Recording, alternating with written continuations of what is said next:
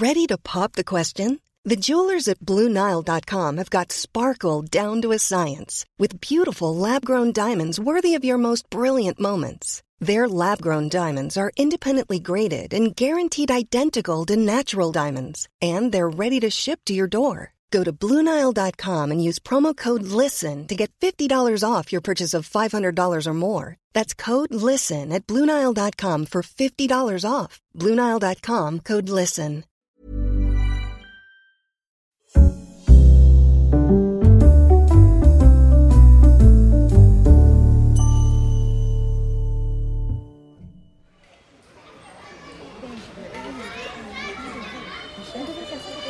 Distrito Octavo de París, Francia.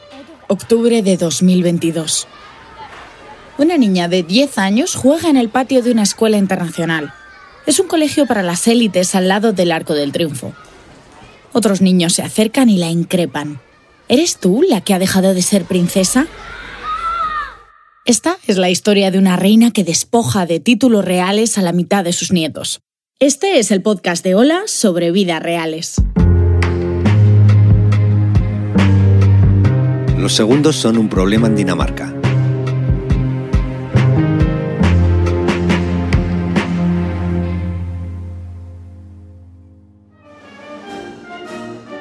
No es habitual que los miembros de una familia real hablen de sus tensiones internas, de los conflictos que tienen entre ellos. Y no tienen por qué hacerlo, ya que suelen ser asuntos privados que no afectan a su vinculación con el Estado. Sin embargo, esto es diferente en Dinamarca. La familia real danesa lleva tres generaciones haciendo pública la misma dificultad, la aspiración que tienen los actores secundarios de asumir un protagonismo mayor del que la institución les otorga. Expliquemos brevemente la composición de la familia real danesa. La jefa del Estado y de la Casa Real es Margarita II. Ella reina desde 1972. Se casó en el 67 con Henri de Laborde de Montpessat, un inconformista algo bohemio al que volveremos después, ya que es una figura clave en esta historia de deseos no cumplidos. El matrimonio tuvo dos hijos, Federico, el primogénito y príncipe heredero, quien se casó con la australiana Mary Donaldson, con la que tiene cuatro hijos, y Joaquín, el segundo, al que la reina llama el hijo menor, que también tiene cuatro hijos de dos matrimonios. Por tanto, la actual reina de Dinamarca tiene dos hijos y ocho nietos de entre 10 y 23 años. A los ocho nietos los hizo príncipes y princesas al nacer, todos han tenido una vida pública como nietos de la soberana y han estado vinculados a la vida oficial tanto como les ha permitido su edad. En el otoño de 2022, la reina comunica su decisión de retirar el título a cuatro de sus ocho nietos. Esos cuatro son los hijos del príncipe Joaquín, el segundo, el que no está destinado a sentarse en el trono. La reina explica que es una forma de darles libertad. No queden excluidos de la línea sucesoria. Ese es un derecho difícil de arrebatar y conservan el pasaporte diplomático, pero a partir de enero de 2023 ya no son altezas reales. Al príncipe Joaquín la decisión de su madre le sienta bastante mal y lo cuenta, casi al borde de las lágrimas. Estamos todos muy tristes. Nunca es agradable ver a tus hijos siendo maltratados. Se encuentran en una situación que no comprenden expresaba Joaquín desde la Embajada danesa en París, donde trabaja como agregado militar del Ministerio de Defensa. Allí vive con su actual mujer, la princesa Marie, y sus hijos pequeños. Es ella la que revela que su hija, la hasta ahora princesa Tina de 10 años, está siendo acosada en el colegio a raíz de esta polémica decisión de su abuela. También habla la condesa Alexandra, la primera mujer de Joaquín y la madre de sus dos hijos mayores. Estamos confundidos por la decisión. Estamos tristes y en estado de shock. Ha sido una sorpresa. Los niños se sienten excluidos. No pueden entender por qué les quitan su identidad. La polémica está servida. Nicolai, Félix, Enrique y Atina ya no son príncipes de la corona danesa. Son, según sus padres, niños heridos. La Casa Real insiste en que no ha habido sorpresas, Cuenta que esta decisión se comunicó a los afectados meses antes de hacerse pública. Pero la tormenta mediática es tan grande que la reina Margarita, cinco días después, ofrece disculpas públicas, pero no se retracta. He tomado mi decisión como reina, madre y abuela, pero he subestimado hasta qué punto se sentirían afectados mi hijo menor y su familia. Me causa una gran impresión y lo siento. Ahora espero que como familia encontremos la paz para superar esta situación. Con mis 50 años en el trono debo mirar hacia adelante. Es mi deber y mi deseo garantizar que la monarquía se adapte a los tiempos. A veces esto implica tomar decisiones difíciles. En este segundo comunicado, la reina explica sus verdaderas motivaciones más allá de dar una libertad a sus nietos de la que ya gozan. La reina sabe que en la Europa actual imperan las monarquías reducidas y que la supervivencia de esta institución pasa por adaptarse a ese modelo. Con esta reforma, la soberana danesa hace lo mismo que han hecho en la última década todas y cada una de las cortes europeas, reducir sus miembros.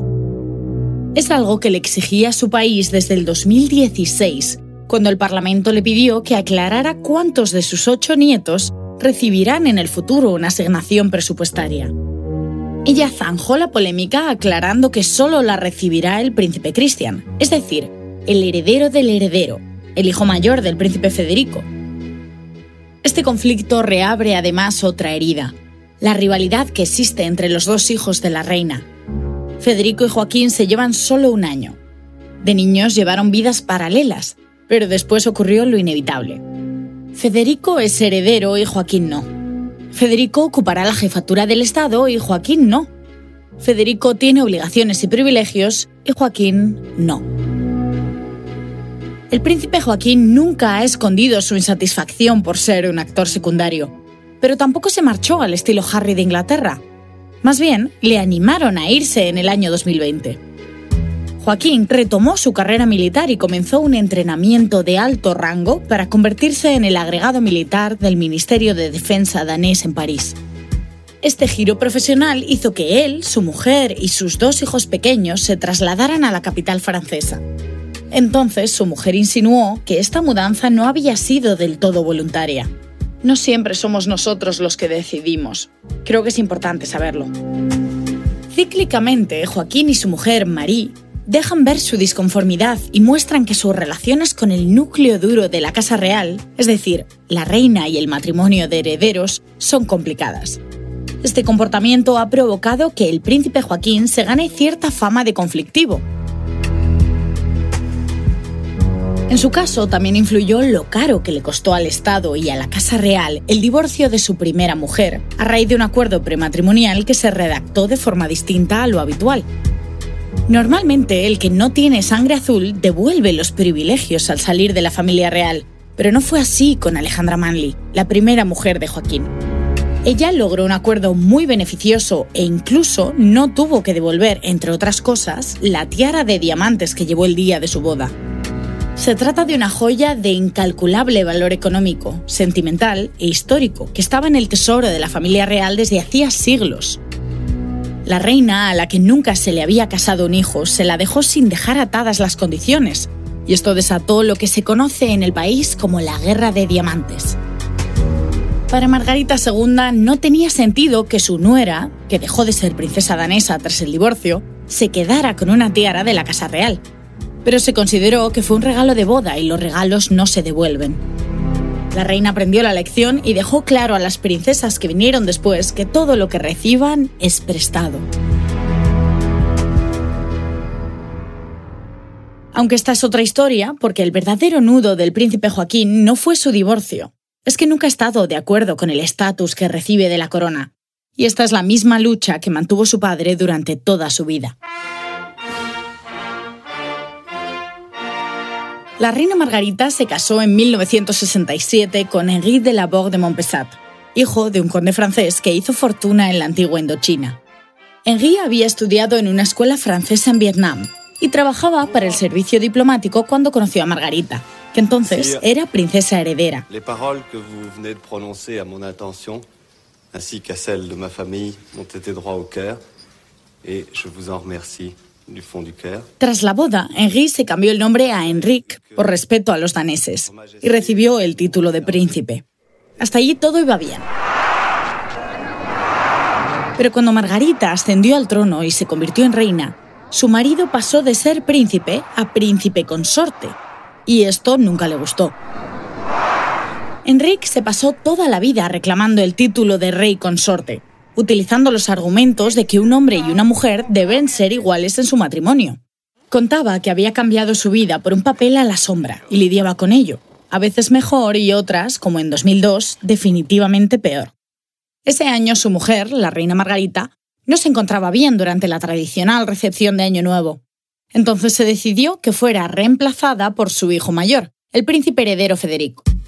Enrique cogió un enfado por el que se marchó de Dinamarca.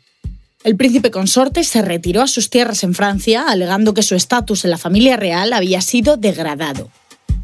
Enrique dijo que se sentía apartado y humillado, y que se iba a reflexionar sobre su vida. Durante muchos años he sido el número dos. Estoy satisfecho con ello, pero no quiero ser relegado al tercer lugar de la jerarquía real, dijo el marido de la reina. Evidentemente corrieron rumores de crisis matrimonial. A sus 68 y después de 30 ejerciendo de príncipe consorte, Enrique terminaba sin sentirse a gusto con su papel. Esa crisis duró tres semanas y se arregló cuando la reina y sus dos hijos volaron a Francia para disculparse con él, mientras de forma oficial se alegó que había habido un malentendido en la organización. Lo típico, que fue un error de protocolo.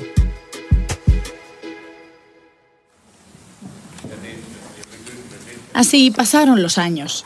En ocasiones, Enrique pareció feliz cuando mostraba sus esculturas y hacía lecturas sobre la poesía que escribía, cuando acudía a las cacerías reales, cuando ejercía de abuelo en los tradicionales posados familiares o cuando promocionaba la gastronomía francesa.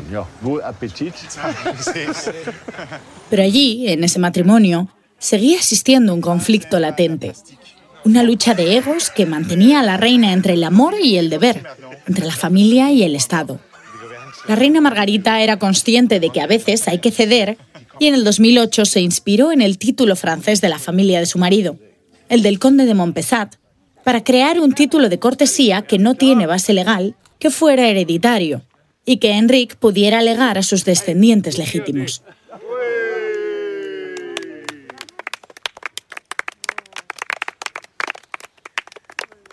Esto apaciguó las aguas durante un tiempo, pero la guerra estalló de nuevo en el verano de 2017, cuando la reina empezó a preparar su propio funeral.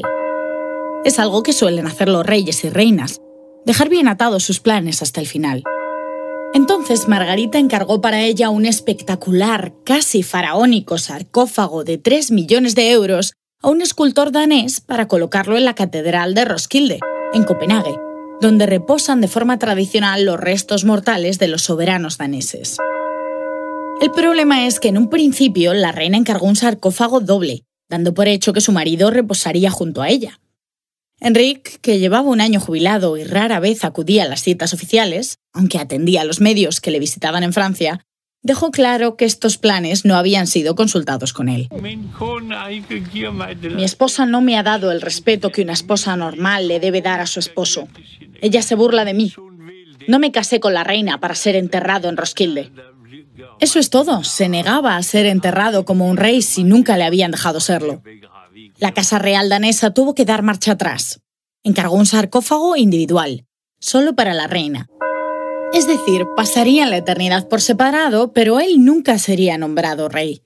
El conflicto era tan evidente que la directora de comunicación de la familia real se vio obligada a pronunciarse. No es ningún secreto que el príncipe durante muchos años ha sido infeliz con su papel y el título que se le ha otorgado en la monarquía danesa. Un descontento que se ha incrementado con los últimos años. No, no era ningún secreto. Enrique verbalizó su insatisfacción hasta el final y cinco meses después de este episodio falleció como el príncipe consorte que nunca logró ser rey. Sus últimas voluntades fueron su última batalla, no quiso una gran despedida, se negó a tener un funeral de Estado y a reposar en el mausoleo real. Pidió ser incinerado y que sus cenizas se esparcieran por el mar. Su vida quedó marcada por un deseo no cumplido, el de tener un mayor estatus real. Exactamente lo mismo les ocurre a las generaciones posteriores, en concreto al menor de sus dos hijos y a la mitad de sus nietos, Ellos sí han sido degradados dentro de la jerarquía real, de príncipes a condes y de altezas reales a excelencias. La más pequeña de la casa es la que menos lo comprende, Atina, de 10 años, que nació siendo princesa danesa y a la hora del recreo le recuerdan que ya no lo es.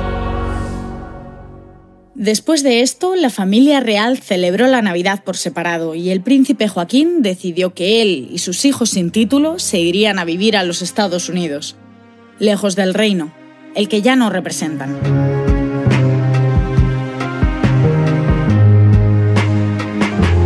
Una idea original de Ola. Guión Sira Acosta. Coordinación y producción Ana Toro. Locución Marina Ortiz. Dirección Mercedes Urrea. Consultoría editorial, diseño sonoro y edición, así como suena.